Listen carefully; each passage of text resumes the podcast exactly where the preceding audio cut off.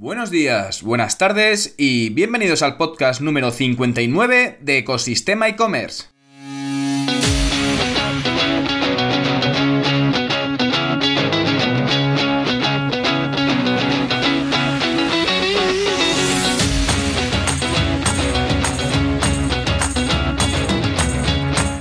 Bienvenidos al podcast donde podrás escuchar todo lo relacionado con el mundo e-commerce. Herramientas, trucos, noticias, emprendimiento y muchísimo más para crear tu tienda online o hacer crecer la que ya tienes.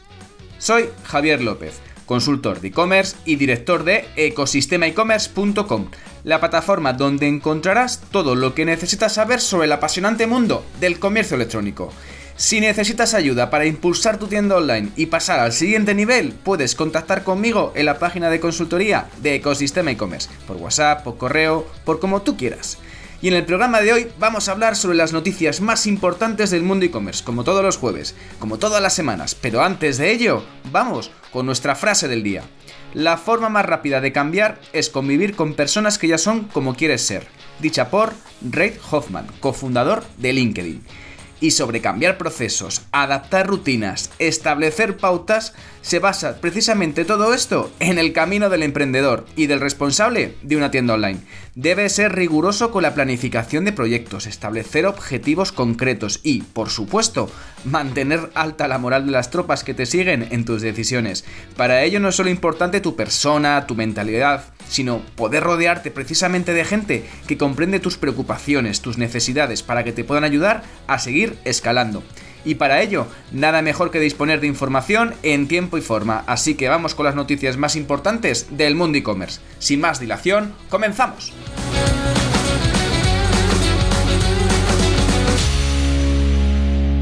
Y vamos con la primera noticia de la semana que una semana un poco atípica, rara, con el tema de los días festivos, con esa gente que al final se coge toda la semana o se coge solamente los últimos días. Pero bueno, vamos a ver que todavía ha habido movimiento en el mundo e-commerce, ha habido movimiento en la actualidad informativa y empezamos hablando de una noticia que ha salido en el confidencial. Y es que Italia se convierte en el primer país en vetar ChatGPT y en España podría pasar lo mismo.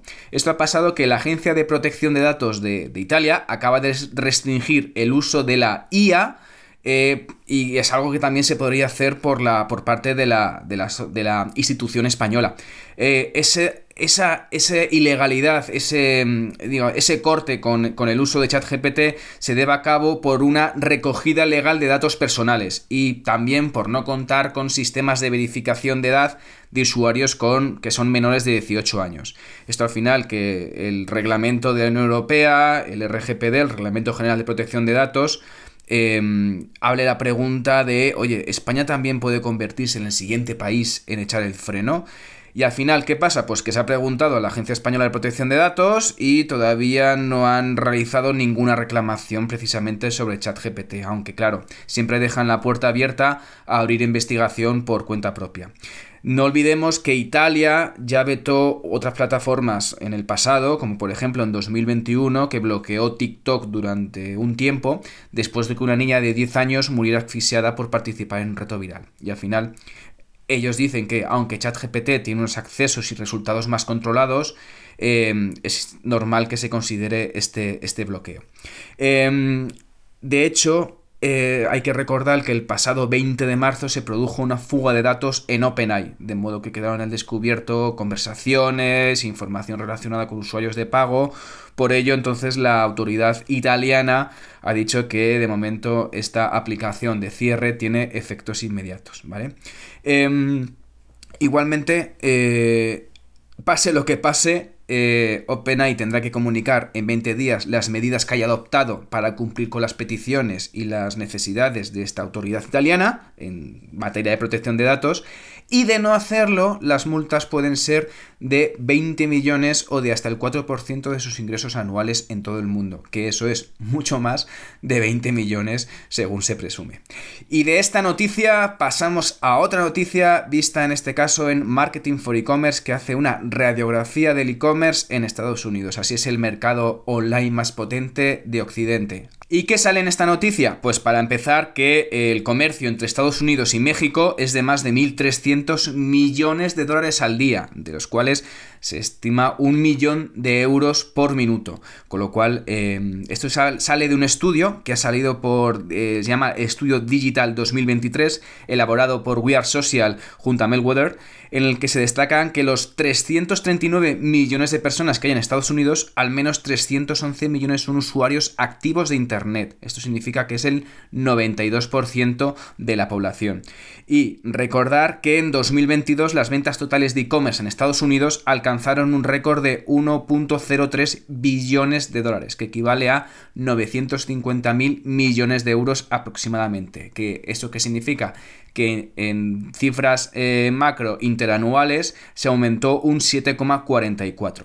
Y según estos datos de los que habla eh, este estudio, eh, en total 268 millones de estadounidenses realizaron compras por Internet en 2022 con un gasto medio de 3.300 dólares al año y que el 46% de estas compras fueron realizadas por el móvil. Importante. Y entre los principales drivers en las razones de compra en Estados Unidos, destacar las entregas gratis, los cupones de descuento, políticas de retorno sencillas, las reseñas, el fácil y rápido chequeo online y entregas en el mismo día. Eh, sobre todo al final hay cosas que no cambian. ¿Y cuáles son los líderes en Estados Unidos en el tema e-commerce? Por supuesto, Amazon en primer lugar, luego está eBay, luego le sigue Walmart, Etsy, eh, Home Depot, Target, Lowes y Best Buy. Eh, esos son los ocho e-commerce más importantes de Estados Unidos y los que están acaparando en mayor parte de los ingresos. Y de esta noticia pasamos a otra noticia visto en el español, que es que la app del tercer mayor e-commerce de China ha hackeado millones de dispositivos Android. Y bueno, vamos a coger un momento este titular un poco con pinzas, porque realmente no es que eh, Pinduoduo, que ha sido la aplicación, ha sido retirada de la Google Play Store debido al uso de un exploit que ha puesto en peligro a millones de dispositivos Android en todo el mundo. Y al final, ¿qué pasa? Que Pinduoduo ha sido la app hackeada, es decir, el Lockout es una firma de seguridad y ha encontrado millones de dispositivos en todo el mundo en el que ha podido recibir el robo de datos personales, instalación de apps maliciosas. ¿Y de dónde vienen estas, este, este malware? Pues viene de las versiones maliciosas de la app Pinduoduo que estuvieron disponibles en tiendas de terceros a las cuales muchos se dirigen para instalar apps fuera del marco de las Google Play Store. Es decir, que las que estaban instaladas en la Play Store o la App Store de Apple no tenían ningún código malicioso. Han sido eh, un poco las que tenían código malicioso, ese malware, las tenían en las aplicaciones fuera de esos store oficiales. Y además, bueno, teniendo en cuenta que al final em, que esta app es un e-commerce que, por si no lo conocéis, es un e-commerce que posee 750 millones de usuarios activos mensuales. Que se dice pronto. Al final es el tercer, la tercera app de China y cuenta pues otros competidores como Alibaba, JD.com y, y al final pues es uno de los e-commerce, es una de las firmas de e-commerce con mayor índice de crecimiento en China. Y de esta noticia de China vamos a otra también que viene relacionado también con este mercado asiático porque es que Alibaba enfrenta la mayor reorganización de su historia. Noticia vista en mercados. ¿Y a qué se debe esto? Pues que al final Alibaba ha anunciado, ya lo estaba diciendo en otros foros y en otro tipo de informaciones, pero ya ha anunciado que va a separar su negocio en seis divisiones por lo cual significa que cada una de estas empresas va a cotizar por separado en bolsa. Y esto es una nueva estrategia que ha cogido, pues eso, que ha tenido en cuenta eh, la firma de Alibaba y esta decisión y esta información ya ha provocado que su cotización se dispare un 14% en bolsa, que es bastante, bastante alto. Esto sobre todo de cotizar en bolsa por separado se debe a una reestructuración que eh, al final, como decía Daniel Zhang como presidente y consejero delegado, sirve para permitir que los negocios se vuelvan más ágiles. ¿Y cuáles van a ser los seis grupos en los que se va a dividir el gigante Alibaba? Pues será por un lado inteligencia en la nube, por otro lado Taobao Tmall Commerce Group, por otro lado servicios locales, por otro lado Cainiao Logística Intelligence, por otro lado comercio digital global y por último entretenimiento y medios digitales. Así que veremos qué tal se comportan esas seis compañías por separado, cotizando en bolsa por separado, con CEOs y presidentes eh, independientes y a ver qué tal funciona y cómo es este desmembramiento que ha cometido el gigante asiático. Y de esta noticia de un gigante asiático pasamos a un gigante occidental, porque en este caso vamos a hablar de una noticia que ha sido vista en Marketing for E-Commerce. Hablamos de que Amazon va a comenzar a advertir a sus clientes acerca de cuáles son los productos con mayor índice de devolución. Esto ha sido debido a que es una forma de advertir a los eh, clientes de Amazon de cuáles son los productos que pueden que no sean totalmente de su agrado. Y los artículos devueltos con frecuencia van a ser destacados como tal. Eso ha salido de una información eh, vista en The Information, en el que Amazon va a implementar esta especie de, de etiqueta en la que advierte si un producto forma parte de la lista de devueltos con frecuencia, para incitar a los usuarios a revisar detalladamente las especificaciones del producto y las reseñas antes de realizar una compra. ¿Y por qué hace esto? Porque al final lo que busca es disuadir a los usuarios de comprar productos que tengan esa etiqueta y los minoristas comiencen a optar un poco por esa honestidad en el momento de ofertar, de decir la verdad en la información, características más claras y sobre todo para reducir los problemas que lleva el tema de las devoluciones, que como sabéis todos es uno de los mayores pains del mundo e-commerce. Y además que al final estas devoluciones gratuitas tienen sobre todo también un coste ambiental, aparte de un coste económico muy importante, y se busca sobre todo reducir ese, esos viajes más de lo necesario, para que sobre todo que evitar ese, ese impacto medioambiental y además que haya, esté ocupando continuamente ese coste en el almacén hasta que se pueda revender o desechar. Como sabemos todos, eh, al final el tema de las devoluciones es uno de los costes más altos y además implica almacenamiento y huella ecológica, con lo cual hay que tener muy en cuenta sobre todo que a menos devoluciones, menor impacto en tu escalero de costes y menor impacto en el medio ambiente el cuidado del medio ambiente es rentable. Así que vamos de esta noticia, pasamos ya a otra vista en e-commerce news, es que Meta ya permite que sus usuarios europeos escapen de los anuncios personalizados. El mundo al revés, al final ahora Meta va a decir, va a permitir que, al final que a algunos a sus usuarios en la Unión Europea escapen de ciertos tipos de anuncios personalizados que se muestran en Facebook, en Instagram. Esta noticia, esta información ha salido de eh, Wall Street Journal y la compañía va a permitir ahora a esos usuarios elegir una versión de sus servicios que se dirijan solamente a anuncios basados en categorías amplias, como el tema del rango de edad, ubicación general, sin usar como lo hace ahora, datos de qué vídeos ven, contenido ven, o sea, el uso de su algoritmo para poder personalizar la información mucho más segmentada.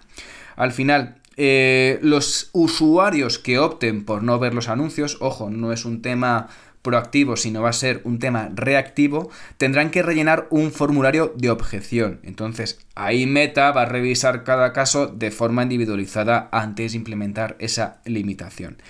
Esto sobre todo se debe a los cambios cuando se enfrenta sobre todo a esa fecha límite del cumplimiento de los fallos de la Comisión de Protección de Datos de Irlanda, que al final es lo que es que lidera la aplicación de la principal ley de privacidad de la Unión Europea para Facebook e Instagram. Eh, como sabéis, a principios de este año, Europa multó a Facebook e Instagram por un total de 390 millones de euros por exigir a los usuarios que aceptasen un contrato con anuncios conductuales o hipersegmentados. Y a esto, pues el organismo regulador de Irlanda le dio a Meta 90 días para revisar estos contratos. No olvidemos a nivel big picture, a nivel total de publicidad, que eh, Meta generó más de 113 mil millones de dólares solo a través de los anuncios. Así que, y un 25% de hechos llegó a través de Europa. Con lo cual, eh, la aplicación de estas medidas no se debe, sobre todo, por un tema de em, buena lides Facebook, sino se debe a cumplir las normas de protección de datos europeo.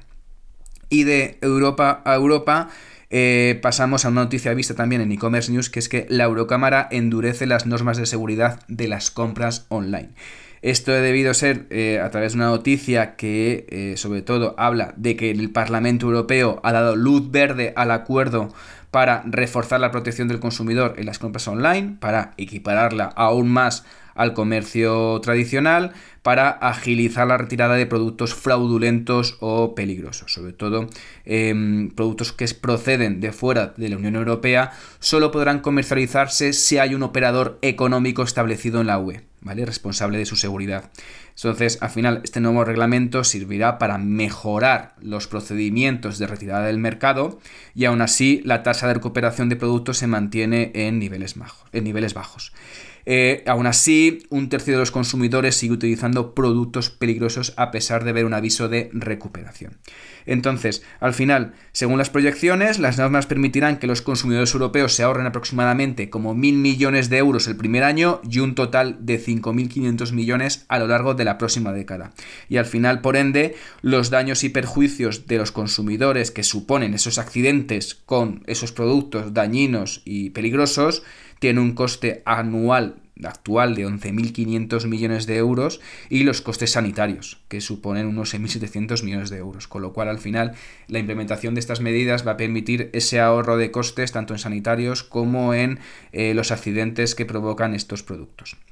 Y de esta noticia pasamos a noticia un poco más liviana, que es que es eh, también vista en e-commerce news, que es que Klarna incorpora ChatGPT en su experiencia de compra. ¿Qué ha pasado así? Pues nada, que al final Klarna, la solución para pagos aplazados, ha llegado a un acuerdo con OpenAI para integrar la compra en la experiencia de uso de ChatGPT a través de un plugin en lo que los usuarios van a encontrar inspiración cuando consulten la herramienta de IA generativa y se convierte así precisamente en una de las primeras compañías en desarrollar un plugin para ChatGPT. Entonces, ¿cómo funciona esto? Pues los consumidores pueden instalar el plugin de Karna desde la tienda de ChatGPT. Una vez instalado, los consumidores simplemente piden a ChatGPT eh, ideas de compras para obtener una selección de artículos eh, en función de lo que hayan elegido.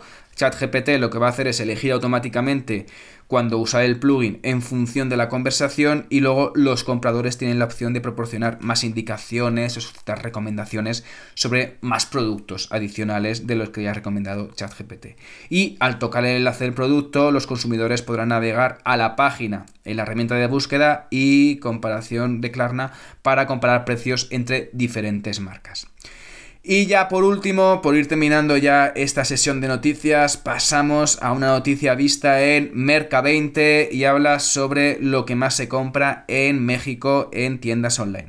Esto es debido a un estudio, de hecho, en Estatista, y de entrada al final hay que tener en cuenta que en México se estima que hacia 2026 habrá alrededor de 118 millones de personas que cuenten con acceso a la red, de hecho que ampliará de manera significativa las compras online y que, según este estudio de Statista, el mercado latinoamericano y caribeño del comercio electrónico alcanzó un valor de ventas minoristas de 125 mil millones de dólares en 2022, que no está nada mal. Entonces, según la encuesta estatista Consumer Insights, revela que en México el 47% de los usuarios compran online, pues lo que más compran, pues compran ropa, seguido por un 37% de usuarios que compran calzado, un 33% de los usuarios que compran productos electrónicos, eh, la parte de cosméticos y productos de cuidado personal representa el 25%, los de farmacia un 23%